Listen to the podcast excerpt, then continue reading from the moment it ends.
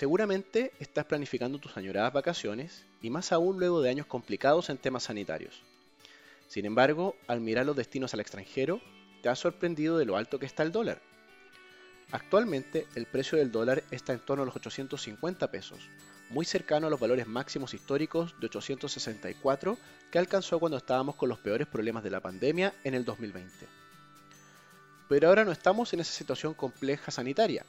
Entonces, ¿por qué el tipo de cambio está tan alto? Para entender este fenómeno, debemos primero identificar cuáles son los determinantes detrás del tipo de cambio.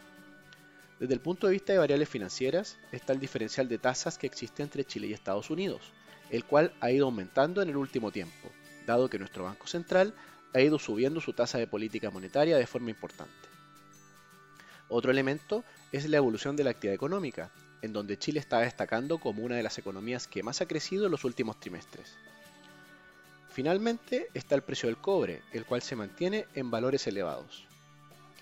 Hasta el momento te he dado puros argumentos que son más bien positivos para el peso chileno, dado que un diferencial de tasas en favor de Chile puede motivar a inversionistas extranjeros a traer sus dólares para acá. Una economía que ha mostrado una recuperación importante también es una buena señal, y un precio del cobre alto permite capturar una mayor cantidad de dólares por libra vendida. Pero acá vienen los argumentos contrarios, que más que compensan los antes expuestos. Acá están los elementos políticos locales, tanto electorales como los asociados a la Convención Constitucional.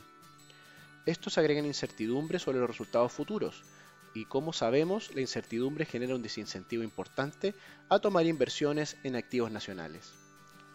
El otro elemento es que a pesar de lo bien que nos va como economía, a Estados Unidos también le está yendo muy bien, por lo que atrae a una mayor cantidad de inversionistas y desvía la atención hacia otras economías.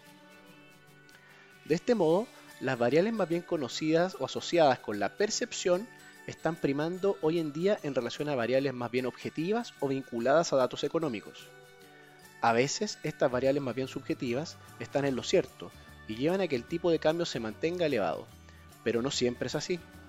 Por eso es muy importante ir contrastando esta percepción con información confiable, incluso contraria a la que uno piensa, porque puede ser el caso de que en verdad estamos frente a una oportunidad que no se da todos los días.